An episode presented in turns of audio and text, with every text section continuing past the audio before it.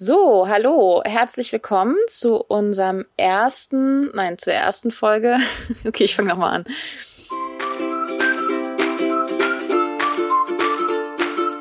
Freizeit im Sattel, der Podcast für alle Freizeitreiter. Hallo und herzlich willkommen zu unserem Podcast Freizeit im Sattel. Unsere erste Folge heute beschäftigt sich mit der Frage, wer denn eigentlich ein Freizeitreiter ist in unseren Augen, beziehungsweise an wen sich unser neuer Podcast eigentlich richtet. Genau, aber wir fangen am besten vielleicht mal an, uns vorzustellen. Wir sind Julia und Susanne und wir sind ja im Prinzip sowas wie klassische Pferdemädchen, die eigentlich schon seit ihrer ja, Jugend mit Pferden zu tun haben. Und bevor wir darauf eingehen, warum wir uns selber als Freizeitreiter bezeichnen und wer unsere Pferde sind und so weiter und so weiter, erzählen wir euch mal kurz, wie es überhaupt zu diesem Podcast kam. Vielleicht äh, magst du kurz berichten, woher wir uns kennen, Julia? Ja, also wir kennen uns tatsächlich noch gar nicht lange, sondern erst seit letztem Herbst. Äh, da haben wir uns in einem Longierlehrgang kennengelernt, der auf die Longierabzeichen vorbereitet hat. Und dort haben wir eben gemeinsam die Theorieeinheiten besucht, die Pausen miteinander verbracht und eben auch gemeinsam trainiert. Und wir haben dann auch am gleichen Tag die Longierabzeichenprüfungen abgelegt und haben uns eben in dem äh, Lehrgang ein bisschen besser kennengelernt, auch zwischendurch schon immer ein bisschen gequatscht und seitdem sind wir irgendwie in Kontakt geblieben. Genau, und äh, ja, irgendwie ist es dann auch so gelaufen, dass wir gar nicht mehr aufgehört haben, uns äh, Sprachnachrichten zu schreiben äh, oder zu sprechen, ehrlich gesagt, ja.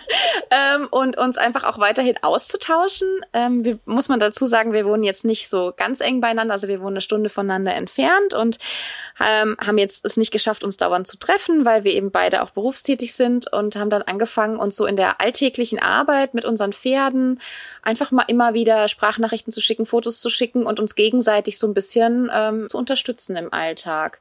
Ja, und ähm, im Laufe der Zeit haben wir, glaube ich, aus Spaß angefangen, das Ganze unseren äh, Pony-Podcast zu nennen, weil das schon so ein bisschen äh, irgendwann auch ausgeartet ist in sieben- bis achtminütige Nachrichten äh, mit ganzen Berichten über das komplette Training der letzten Tage und das dann wirklich eigentlich äh, schon so war, als würde man einen Podcast hören auf dem Heimweg. Also ich höre das zum Beispiel immer sehr, sehr gerne dann auf dem Heimweg von der Arbeit, äh, was die Susanne so zu erzählen hat. Das ist jetzt echt kein Witz und äh, ich finde es ziemlich krass, aber wir haben uns allein im letzten Monat, ich habe mal nachgezählt, über 90 Sprachnachrichten geschickt und dazu noch Videos und Texte und alles Mögliche. Und äh, ja, ich würde mal behaupten, so über 90 Prozent davon hat sich nur um die Pferde gedreht.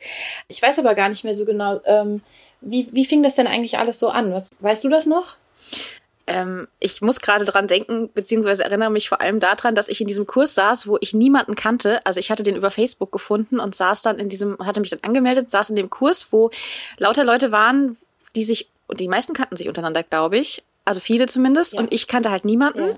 Und ähm, war erst so ein bisschen verunsichert, ähm, habe dann relativ äh, schnell festgestellt, dass äh, Julia sich bei allem mega gut auskannt. Ich habe zu dem Zeitpunkt noch nicht gewusst, dass sie ähm, äh, Longierabzeichen macht, was weit über dem lag, was ich machen wollte. Und äh, immer wenn keiner aus dem Kurs eine Frage beantworten konnte, äh, dann musste das immer die Julia machen, weil die Julia schon so viel mehr Ahnung hatte als wir alle. Also mein erster Eindruck von Julia war, boah, sie kennt sich voll gut aus.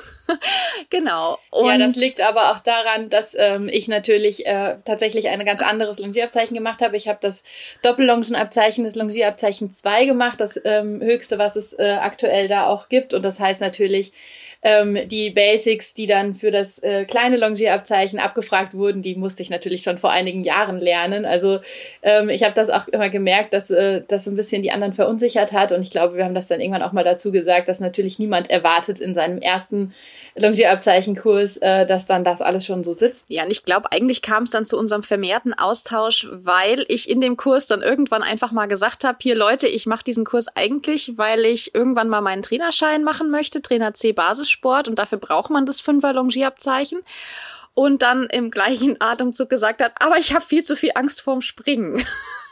Stimmt, stimmt, ja. stimmt. Ja, da waren wir uns sehr einig gleich. Ja, das, das ist richtig.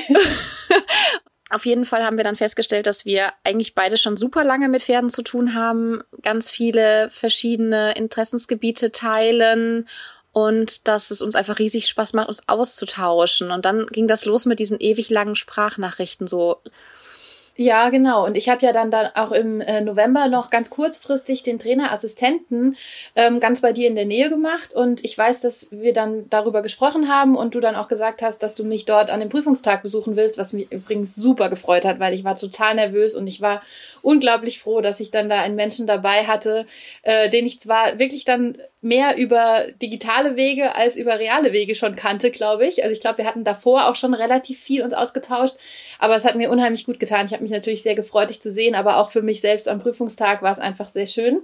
Und ähm, ich glaube, gerade auch im Zuge dessen, dass wir uns darüber dann noch so ein bisschen ausgetauscht hatten, ist das Ganze dann noch ein bisschen enger geworden. Genau, wir hatten irgendwann dann so ein bisschen das Gefühl, dass es äh, uns beiden total viel bringt, gell, wenn wir irgendwie nach dem täglichen Training ja. mit unseren Pferden dem anderen irgendwie ein Video oder eine Nachricht schicken und dann man auch so ein bisschen Feedback bekommt vom anderen, ähm, weil man ja immer wieder mal auch jemand von außen draufschauen lassen sollte. Und wie gesagt, wir besuchen zwar viele Lehrgänge und haben auch schon viele, viele, viele, viele, viele, viele Reitstunden hinter uns, jeder. Aber trotzdem ist es halt irgendwie voll die Hilfe, wenn man dann was gemacht hat mit seinem Pferd, vielleicht auch mal, mal was Neues ausprobiert hat und dann merkt, ah, okay, vielleicht habe ich das und das selber noch nicht richtig gemacht und sich dann von dem anderen Feedback abholt. Also mir hat es total viel geholfen, als ja. ich mit meiner, mit meiner Stute jetzt angefangen habe mit der Doppellongenarbeit, dass ich dir da Videos schicken konnte und du hast mir dann Feedback gegeben, was du vielleicht noch anders machen würdest. Und was auch noch ein wichtiger Punkt war, ähm, dass ich dann eben Anfang Dezember ein anderes Pferd noch mit in, sozusagen ins Training bekommen habe habe ähm, von einer Freundin, die sich äh, ganz, ja, mehr oder weniger Hals über Kopf äh, dann äh, ihr ehemaliges Pflegepferd gekauft hat. Das hat sie vorher zwei Jahre geritten und dann hat sie das übernommen und weil sie sehr wenig Erfahrung hatte mit ähm, eigenen Pferden und so weiter und so fort, habe ich ihr dann geholfen und das hat mir sehr geholfen, dann auch ähm, darüber mit dir zu sprechen und mich da austauschen zu können.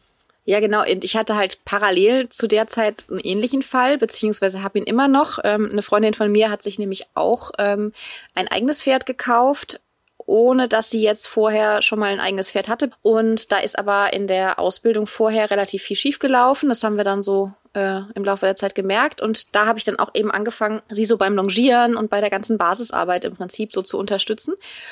Und äh, ja, das hat mir auch super viel Spaß gemacht. Also ich glaube, das hat uns auch beide jetzt nochmal darin bestätigt, oder? Dass wir unseren Trainerschein machen wollen. Also mir gibt sowas immer total viel Auftrieb, wenn ich merke, ich kann jemanden in seiner reiterlichen äh, Laufbahn da irgendwie unterstützen und eben auch pro Pferd, also so mit ihm arbeiten, dass es dem Pferd einfach gut geht oder besser geht. Und äh, so haben wir dann nach und nach eben die Idee entwickelt, dass das ja auch äh, ja eine gute Sache sein könnte, wenn da wir das mit anderen teilen, was wir da so untereinander bequatschen. Genau, ich glaube, dadurch ist dann auch unsere Idee entstanden, dass wir ja einfach mal einen Podcast aufnehmen könnten, weil wir, wie gesagt, ja, also uns sicherlich nicht als absolute Koryphäen im Bereich Freizeitreiten oder überhaupt Pferdeausbildung und so weiter sehen, aber wir haben halt einfach schon unheimlich viel erlebt. Also wir haben beide schon ziemlich lange mit Pferden zu tun, haben auch schon sehr lange eigene Pferde, haben uns äh, immer wieder bemüht, über den Tellerrand zu blicken, uns ganz verschiedene Reitweisen auch anzuschauen, ähm, beide viele verschiedene Lehrgänge gemacht und haben dann irgendwann gedacht, na ja, vielleicht ist es ja auch für den einen oder anderen ja hilfreich, vielleicht auch unterhaltsam, wenn wir so ein bisschen berichten, was wir in den letzten Jahren so erlebt haben. Und was da ja bei uns so los war mit unseren Pferden. Und jetzt äh, gehen wir aber erstmal auf das Thema unseres heutigen Podcasts ein. Wer ist eigentlich ein Freizeitreiter? Julia, magst du kurz erzählen, warum du dich als Freizeitreiterin bezeichnest? Ja, gerne. Also grundsätzlich ist für mich ein Freizeitreiter jeder, der seine Freizeit mit dem Pferd verbringt. Also reitet, ähm, Bodenarbeit macht, ähm, ja, sich mit seinem Pferd in irgendeiner Art und Weise beschäftigt und das Ganze eben nicht beruflich macht. Also ich denke, das muss man in Abgrenzung einfach zu den Berufsreitern sehen, die damit auch ihr Geld verdienen. Und ähm, das sind natürlich keine Freizeitreiter und darüber hinaus ist für mich eigentlich erstmal jeder ein Freizeitreiter. Im positiven Sinne ist es für mich aber auch eben jemand, der sich sehr vielseitig mit einem äh, Pferd beschäftigt, ins Gelände geht, Bodenarbeit macht ähm, und eben ja vielleicht äh, nicht so wie ein Amateurreiter ähm, als Ziel eben den Turniersport hat und dort äh, eben das Training auch hin ausrichtet, was ich absolut in Ordnung finde, wenn jemand eben solche mhm. Ziele mhm. sich selbst setzt. Ja, das, sondern dass man eben ja eine vielseitige Beschäftigung eben hat. Ist es bei dir so? Auf jeden also, Fall. Ähm, bist du einfach jemand, der jetzt keine Turnierambitionen hat, beziehungsweise ähm, einfach nicht diese, diese, sag ich mal, Berufsreiterambitionen hat? Also warum bist du Freizeitreiterin? Also ich bin genau aus diesem Grund eben Freizeitreiterin, weil ich eben äh, mich ganz vielseitig mit meinen Pferden beschäftige, mit dem klaren Trainingsziel, dass die Pferde gesund sind, dass sie gut beschäftigt sind, äh, dass sie sicher sind im Gelände. Also ich finde zum Beispiel Bodenarbeit unheimlich wichtig als eben Freizeitreiterin, die eben nicht äh, acht Stunden am Tag im Sattel verbringt und jeden Buckler in jeder Lebenslage aussitzen kann, ähm, finde ich es umso wichtiger, dass die Pferde eben anders auch auf solche Situationen vorbereitet werden. Und ähm, ich sehe mich auch absolut nicht als Amateursportlerin, weil für mich Turniere zwar schon hin und wieder stattgefunden haben, aber eben nicht das obere Ziel sind. Ich finde das eine tolle Gelegenheit, um ja einen Trainingsanreiz ähm, zu haben oder auch mal ein Ziel sich setzen zu können ähm, genau wie Lehrgänge oder ja, Abzeichen ganz besonders. Ich mache unheimlich gerne Abzeichen. Man muss dazu sagen, Julia sammelt Abzeichen. Also Julia hat eine riesige Sammlung an äh, Urkunden zu allen möglichen Abzeichen. Das ist echt beeindruckend. Ja, tatsächlich aber sogar vorwiegend äh, in dem, was vom Boden aus stattfindet. Also ich habe äh, FN-mäßig gesehen inzwischen äh, jedes Abzeichen abgelegt, das man äh, neben dem Pferd ablegen kann. Also weder im Sattel noch auf dem Kutschbock. Das hat natürlich auch mit den Pferden zu tun, mit denen ich in den ganzen Jahren so gearbeitet habe. Das ist äh, ja auch ein größeres Thema dann wahrscheinlich. Aber ich muss sagen, das ist für mich einfach ein tolles Ziel, eben ein toller Anreiz. Ähm, auch ohne die klassischen Turniere, die eben vielleicht jedes zweite Wochenende sta dann stattfinden, ähm, etwas zu haben, worauf man hinarbeiten kann, weil das braucht man, finde ich. Also, ja, wie siehst du das? Ja, ich sehe das ganz ähnlich. Ähm, ich würde vielleicht noch ergänzen, dass es äh, überhaupt nichts mit der Disziplin zu tun hat. Also weder Absolut. Ähm, ja, also es kann im Prinzip jeder, egal welcher Reitweise, kann im Prinzip ein Freizeitreiter sein, meiner Meinung nach, weil es gibt Leute, die Englisch reiten, die auch mal auf ein Turnierchen gehen, also oder vielleicht auch mal höheres Dressur- oder Springturnier, die aber trotzdem unter unsere ähm, Definition von Freizeitreiter fallen, weil sie halt einfach das nicht beruflich machen, sondern in ihrer Freizeit und denen es vor allem vorrangig jetzt um ja, um das Wohlergehen ihres Pferdes geht vielleicht und äh, um ihren eigenen, also halt einfach Spaß zu haben mit dem Pferd. Auch äh, eine Dressurprüfung kann einem viel Spaß machen. Aber genauso kann man jetzt auch Westernreiter sein oder ähm, Barockreiter oder Gangpferdereiter oder was auch immer. Also da gibt es ja so viele unterschiedliche Disziplinen und kann trotzdem unter die Kategorie Freizeitreiter fallen, denke ich. Also für mich ist ähm, Freizeitreiten oder ein Freizeitreiter zu sein ein sehr positiver Begriff, der aber eben mit einschließt, dass eine ganz, ganz vielseitige Ausbildung und Beschäftigung mit den Pferden dabei ist. Also Geländereiten ist für mich persönlich im pferdischen Alltag eine Selbstverständlichkeit, ähm, wobei das natürlich auch immer davon abhängt, ob es möglich ist, äh, sowohl von, den, von dem Gelände her als auch von den, dem, was die Pferde so mit sich bringen. Aber im Allgemeinen ist für mich wirklich unter dem Begriff Freizeitreiter jeder vereint, der eben verschiedene Beschäftigung mit seinem Pferd anstrebt. Also nicht nur ähm, eben im Western-Sinne, im englischen Sinne oder auch im Gangpferdesinne ganz gezielt auf Turniere hinreitet. Also ich finde, es ist auf jeden Fall auch ein wichtiger Faktor, dass ähm, das klassische Freizeitpferd ähm, vielleicht auch nicht so kostenintensiv war. Also die meisten Freizeitreiter werden wahrscheinlich kein super gut ausgebildetes Pferd da stehen haben. Also manche haben vielleicht das Glück, dass sie ein gut ausgebildetes Pferd haben, aber die meisten haben sicherlich eher, ja, so Pferde, die durchaus auch ihre Baustellen haben, die sie vielleicht irgendwie aus dem Schulbetrieb übernommen haben oder so. Und ich finde, dass das auch nochmal ganz andere Anforderungen an Freizeitreiter stellt. Also von daher ist es auch für mich ein Aspekt, ähm, der den Freizeitreiter in ein sehr gutes Licht rückt. Also Freizeitreiter, ähm, finde ich, kann man überhaupt nicht abwertend sagen, weil Freizeitreiter sich noch viel mehr damit auseinandersetzen müssen, welche Probleme ihr Pferd so mitbringen. Also ich meine, ein top ausgebildetes Dressur- oder Springpferd hat sicherlich auch seine Baustellen, das will ich gar nicht anzweifeln. Aber es ist natürlich noch mal was ganz anderes, ähm, sich damit dann auseinanderzusetzen, als wenn man dann quasi ein ausgedientes Schulpferd oder ein Pferd aus schlechter Haltung übernimmt ähm, und dann schauen muss, wie man dann daraus wieder ein vernünftiges Reitpferd macht. Das Gleiche ist ja auch was, was ähm, denke ich, ein guter Freizeitreiter immer auch bei seinem Pferd im Blick hat. Was kann das Pferd leisten? Wie ist das Pferd ausgebildet? Wie muss ich mich selber weiterbilden, damit ich meinem Pferd gerecht werde, damit es dem Pferd gut geht und so weiter. Und das ist auch was, finde ich, was total wichtig ist und was ja für unseren Podcast eigentlich auch eine ganz, ganz wichtige Essenz ist, dass es uns einfach darum geht, immer mal wieder über den Tellerrand zu blicken, einfach gar nicht zu sagen, okay, das und das und das ist die ultimative Lösung, die wir ja auch gar nicht präsentieren können, weil wir sind ja jetzt auch nicht hier die absoluten Koryphäen im Freizeitreiterbereich, sondern einfach um zu schauen und vielleicht auch ein paar Impulse zu geben, ähm, womit man sich noch beschäftigen kann, was vielleicht Richtungen sind, mit denen man sich auseinandersetzen kann. Also einfach diese Idee, auch als Freizeitreiter hat man natürlich viel, viel, viel Verantwortung, aber man hat halt einfach ein anderes Ziel als jetzt vielleicht ja, ein genau. Also Berufsreiter. Also das Ziel am Ende ist immer, eine Einheit zu bilden und zum Beispiel auch sicher durchs Gelände zu kommen, gesund durchs Gelände zu kommen und einfach mit dem Pferd eine schöne Freizeit zu verbringen, die eben für beide angenehm ist. Also sowohl für den Reiter als auch für das Pferd eben ja mit diesem Ziel der größtmöglichen Harmonie, wie es die FN immer so schön definiert. Wobei ich da ja gerne noch einwerfen möchte, dass ähm, ich viele Menschen kenne, die die FN und die FN-Richtlinien sehr kritisch sehen und ich lange auch selber so mein gespaltenes Verhältnis hatte, weil man ja einfach aus den Reitschulen, die oft ähm, sich die FN auf die Fahnen schreiben, einfach so viel negative Erfahrung gemacht hat. Aber ich glaube, das wird nochmal ein Thema von einem eigenen, von einer eigenen Folge werden, weil das einfach ein sehr umfassendes Thema ist. Ich finde auch, dass wir es damit jetzt eigentlich ziemlich gut definiert haben, was wir uns unter dem Begriff Freizeitreiter vorstellen. Es gibt ja super viele Klischees über Freizeitreiter. Ähm, Julia, kennst du oder kennst du, hast schon mal von Klischees gehört? Also wenn man so an den, wenn man so abwertend über Freizeitreiter spricht, was fällt dir da ein? Äh, ja, auf jeden Fall. Also das ähm, eine ist natürlich, dass sie immer irgendwie nur am langen Zügel durchs Gelände dümpeln. Ähm, ja, vielleicht irgendwie gar nicht viel machen. Ich kenne auch viele, die äh, relativ viel mit ihren Pferden spazieren gehen, also nur spazieren gehen und äh, das auch nicht lange. Also ich finde spazieren gehen mit Pferden natürlich toll. Aber ich glaube, grundsätzlich ähm, hat man da oft auch so ein Bild von Pferden mit erhobenen Köpfen ähm, und ja, schlecht trainiert. Ähm, das sind so die, die negativen Klischees, würde ich jetzt mal sagen. Ja.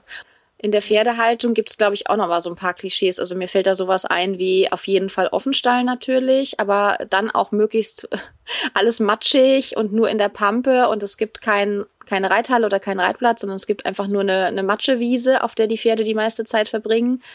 Vielleicht haben sie auch noch Strahlfäule. Okay, das passt jetzt aber nicht zum Freizeitreiter, sondern ist vielmehr so das Klischee von vernachlässigten Pferden, was in unseren Augen, glaube ich, überhaupt nichts mit dem zu tun hat, was wir als Freizeitreiter oder Freizeitpferd ähm, ansehen. Gibt's noch was? Fällt dir noch was ein? Also zum Beispiel jetzt Ausrüstung, Disziplin, ähm, vielleicht auch, ja. Wanderreitsättel, Wanderreitsättel. okay. Ich glaube, das ist ein typisches Vorurteil, dass. Ähm, ja, und gebisslos reiten. Ja, genau. Reiten, okay. reiten am Knotenhalfter und. Äh, okay. Also ja. fassen wir kurz zusammen. Das typische Freizeitreiter-Pferd äh, wird mit einem wahrscheinlich nicht passenden Wanderreitsattel gesattelt, am Knotenhalfter geritten und nur im Schritt durchs Gelände gedümpelt und hat einen furchtbaren Unterhals und ist untrainiert und steht in der Matsche und hat überall Dreckklumpen hängen. Äh, und natürlich. der Reiter obendrauf ist natürlich auch total untrainiert und völlig unfit und hat keine Ahnung von dem, was er tut. Ja, reitet okay. Jeans, natürlich. natürlich. Ja, okay, aber das ist das aber nicht, oder? Also na, nein, gar nicht, überhaupt nicht. Also mal davon abgesehen, dass, glaube ich, das auch überhaupt so nicht auf uns zutrifft und wir uns ja trotzdem Freizeitreiter nennen.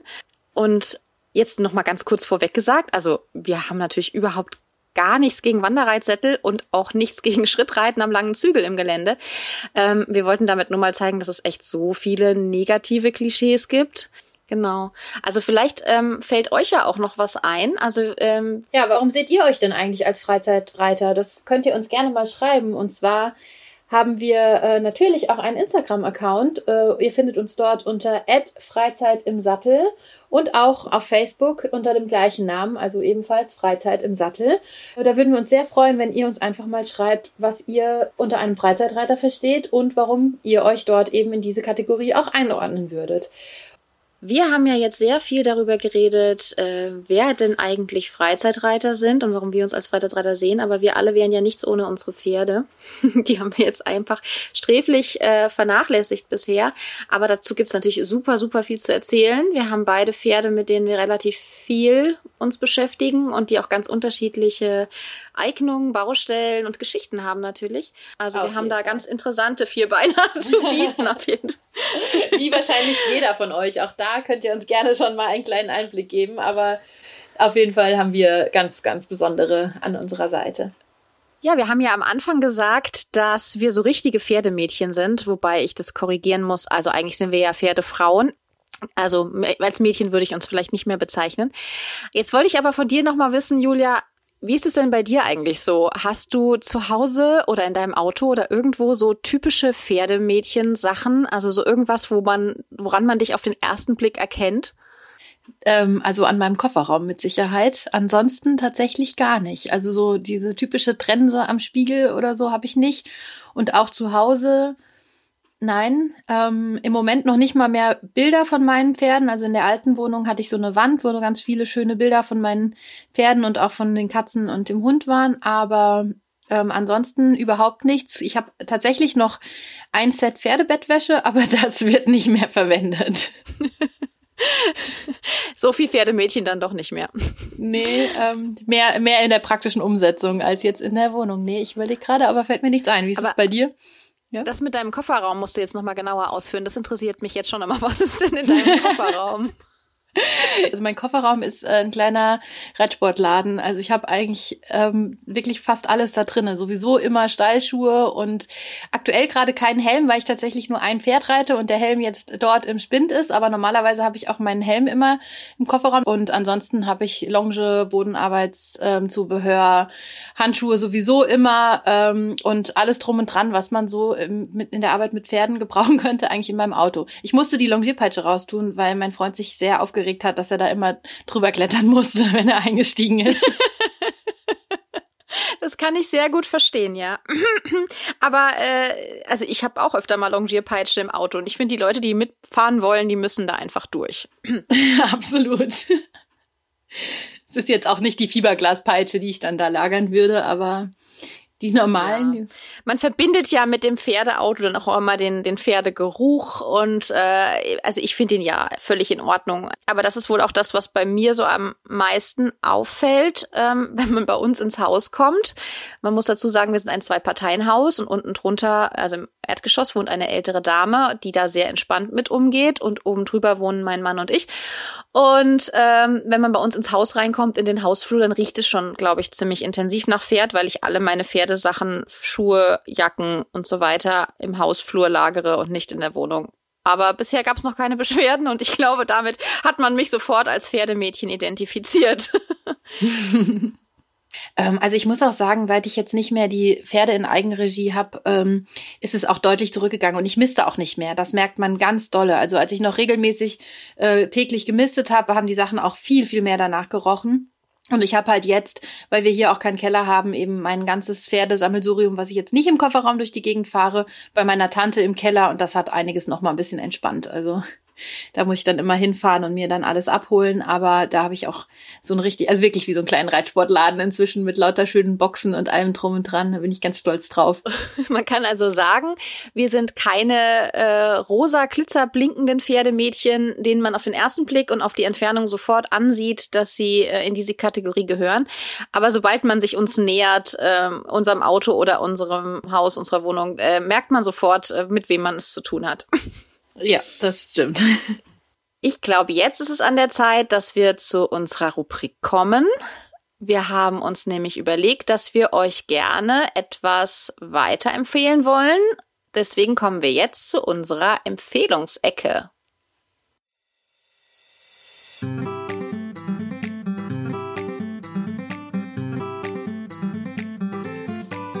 Die Empfehlungsecke. Ja, also in dieser Rubrik ähm, wollen wir euch alle möglichen Quellen vorstellen, aus denen wir so unser gesammeltes Wissen äh, zusammenbekommen haben. Das können Bücher sein oder auch Videos, Zeitschriften, YouTube-Kanäle, alles, was eben dazu beiträgt, mehr Wissen über Pferde, Reiten und so weiter zusammenzutragen. Und ja, Susanne, ähm, du hattest doch äh, mir neulich von einer Zeitschrift erzählt. Ja, ähm, und zwar bin ich schon lange Fan von den Dressurstudien. Ähm, die hatte ich früher auch ziemlich lange abonniert und habe das Abo dann nur gekündigt, weil ich ein paar Jahre im Ausland war und die Versandkosten so krass waren. Aber ich hatte das einige Jahre abonniert und es erscheint viermal im Jahr. Und jetzt werden manche denken, okay, krass, das heißt Dressurstudien. Aber ich muss gleich vorweg sagen, also es geht da jetzt nicht nur ums Englischreiten, sondern es geht vielmehr darum, dass in jedem Heft ein Thema aufgegriffen wird und dann gezeigt wird, aus verschiedenen Reitweisen, ähm, wie quasi mit diesem Thema umgegangen wird. Also zu jeder Reitweise gibt es dann einen Spezialisten, der ähm, berichtet, wie dieses Thema in der jeweiligen Reitweise dann auftaucht. Ah, okay, also das bezieht sich dann tatsächlich auch auf die verschiedenen Reitweisen und jetzt nicht so, also, weil erstmal klingt das ja so, als wäre das jetzt entweder äh, Schwerpunkt Englisch reiten oder eben ähm, klassisches Reiten, aber das ist tatsächlich aus verschiedenen Perspektiven dann so. Ja, genau, genau. Also es gibt dann zum Beispiel ein ja, Heft, cool. das heißt Stellen und Biegen oder so, und dann werden halt ähm, verschiedene Reiter der verschiedenen Reitweisen befragt, wie sie in ihrer Reitweise quasi mit dem Thema umgehen. Ah ja, cool. Ähm, ja, das Heft, was ich mir jetzt rausgesucht hatte, ist schon ein bisschen älter. Das war ähm, das vierte Heft von 2012. Und das ist ähm, mit dem Thema, das hat das Thema der große Reitweisenvergleich und da werden halt wirklich auch die verschiedenen Reitweisen mal genauer vorgestellt. Klassisch FN, Legerté, akademische Reitkunst, Barockreiten, Gangpferdereiten, Westernreiten und so weiter. Und dann ähm, greift quasi ähm, das Buch dann oder das Heft dann verschiedene Themen auf, wie zum Beispiel die Parade oder ähm, der Galopp, äh, Schulter herein. Und dann kommen die Experten quasi zu Wort und dürfen erzählen, ähm, wie sie in ihrer Reitweise damit jetzt umgehen oder wo sie den Schwerpunkt setzen. Ähm, genau. Also das finde ich eigentlich ziemlich cool, weil man so einen Überblick bekommt und weil man auch einfach für sich selber dann noch verschiedene Inspirationen mitnehmen kann. Also man ist dann nicht so in ein Schema gepresst, sondern kann wirklich einfach gucken, ähm, was ist vielleicht für mein Pferd dann auch die richtige Herangehensweise. Ja, cool. Passt ja super zu der Idee, dass man auch eben immer mal wieder über den Tellerrand hinausschauen sollte. Exakt, genau. Das finde ich auch ziemlich cool. Das ist so am Ende vom Heft äh, gibt's dann nochmal ein cooles Statement von der Christine Krischke heißt sie. Äh, sie schreibt, Erst wer in vielen Sätteln zu Hause war und sich traut, unvoreingenommen und undogmatisch über den Gartenzaun zu schauen, kann für sich ermessen, wo er und sein Pferd die größten Glücksmomente erlebt haben. Und das finde ich passt so richtig, richtig gut zu unserem Podcast, weil uns geht es ja auch darum, dass man eben einen wachsamen Blick behält und selbstkritisch bleibt und äh, ja auch vor allem diese Unvoreingenommenheit anderen Reitweisen gegenüber, die uns ja auch sehr wichtig ist. Das stimmt. Genau. Deswegen habe ich das ausgesucht. Aber du hattest auch noch was, glaube ich, gell? Ja, und zwar, ähm, da ich mich ja mit dem Thema Bodenarbeit in den letzten Jahren immer mehr beschäftige, ähm, habe ich mir da jetzt mal ein Buch aus meinem Regal geholt, was mir vor einigen Jahren einen guten Überblick gegeben hat. Ähm, ich habe ja, also ich komme ja ganz klassisch auch aus dem Englischreiten und ähm, bin dann aber wirklich vor vielen, vielen Jahren ja schon äh, mit, dem Bo mit der Bodenarbeit in Berührung gekommen und habe dann immer auch von verschiedenen Trainern gelernt und ähm, ja, aber halt immer so ein paar Details und nicht so das Gesamtbild. Und in dem Buch, also das Buch heißt ähm, Trainingsbuch Bodenarbeit, das ist aus dem Kosmos Verlag, ist auch schon ein paar Jahre älter. Leslie Bailey heißt der Autor ähm, oder die Autorin, sorry, weiß ich jetzt gerade ähm, gar nicht. Ähm, ja, also auf jeden Fall werden da ganz viele verschiedene Trainer vorgestellt und ähm, also unter anderem natürlich die Klassiker Monty Roberts, ähm, Pat Parelli und Linda Tellington Jones, aber auch ein paar Namen, die mir jetzt eher unbekannt waren. Und also ich fand es zum einen richtig cool, dass man da mal sehen konnte, welche Idee eben von welchem Trainer kommt. Also das war jetzt für mich ganz interessant. Ähm, aber halt auch auf der anderen Seite eben Inspirationen zu bekommen, wie man das, also die Arbeit mit dem Pferd überhaupt denken kann, welche Herangehensweisen es da gibt und eben, ja, also ich finde, man sieht da ganz schön, was alles möglich ist und hat dann natürlich die Möglichkeit, sich entsprechend mit Trainern oder der passenden Literatur dann in dem Bereich weiterzubilden, den man für sich am besten empfindet. Und hast du aus dem Buch dann auch viel für deine praktische Arbeit mitgenommen oder hat es dir mehr dafür gedient, jetzt irgendwie einen Überblick zu bekommen, was es überhaupt an Möglichkeiten gibt? Also es werden die Trainer hier immer so auf zwei bis vier Seiten vorgestellt. Ich glaube, so ein bisschen je nachdem, wie wichtig äh, es empfunden wird, die, die entsprechende Arbeit oder wie, wie bekannt der Name ist. Äh, das heißt, so richtig ganz viele Praxisbeispiele sind da jetzt nicht drin. Das sind auch immer so einzelne Lektionen, die dann da vorgestellt werden. Das ist schon mal ziemlich gut. Also die, die sieben Spiele, die kennt man ja inzwischen äh, von Petrelli. Da sind die einzelnen äh, Spiele eben kurz äh, zusammengefasst und über, also der, tatsächlich hat er auch einige Seiten mehr bekommen. ähm, aber im Großen und Ganzen war das für mich tatsächlich einfach auch eine Anregung, welche Richtungen überhaupt möglich sind. Und ich habe mir dann auch entsprechend neue Bücher wieder ähm, angeschafft oder Videos geguckt, im Internet nachgelesen zu den Dingen, die diese Trainer da eben empfehlen. Also zum Beispiel Dan Franklin ähm, war für mich ein Name, den ich gar nicht kannte und da habe ich mich dann aber auch mal ein bisschen eingelesen und ähm, ja, habe dann da wieder weitergearbeitet. Das ist schon einige Jahre her, aber jetzt im Zusammenhang mit der Überlegung, was halt ähm, ja auch mal einen guten Überblick äh, gibt, ist mir dieses Buch dann eben wieder in die Hände gefallen. Ja, und ich glaube, das war's jetzt für heute auch schon wieder mit unserer Empfehlungsecke. Wir sollten vielleicht noch kurz dazu sagen, dass wir natürlich kein Geld oder sowas für diese Buchvorstellungen bekommen, ähm, sondern dass wir einfach euch die Sachen präsentieren, die wir selber für besonders gut oder besonders lesenswert ähm, halten und dass das keine bezahlte Werbung ist. Alle Empfehlungen der heutigen Sendung verlinken wir euch natürlich auch auf Instagram unter Freizeit im Sattel und auf Facebook. Genau. Und ja, dann bleibt es von unserer Seite nur noch ähm, zu sagen, wir freuen uns auf die nächste Folge mit euch, in der wir uns dann mit dem idealen Freizeitpferd beschäftigen werden. Und bis dahin bleibt offen und neugierig und habt eine schöne Zeit mit euren Pferden. Genau. Wir sagen Tschüss und bis bald. Bis bald.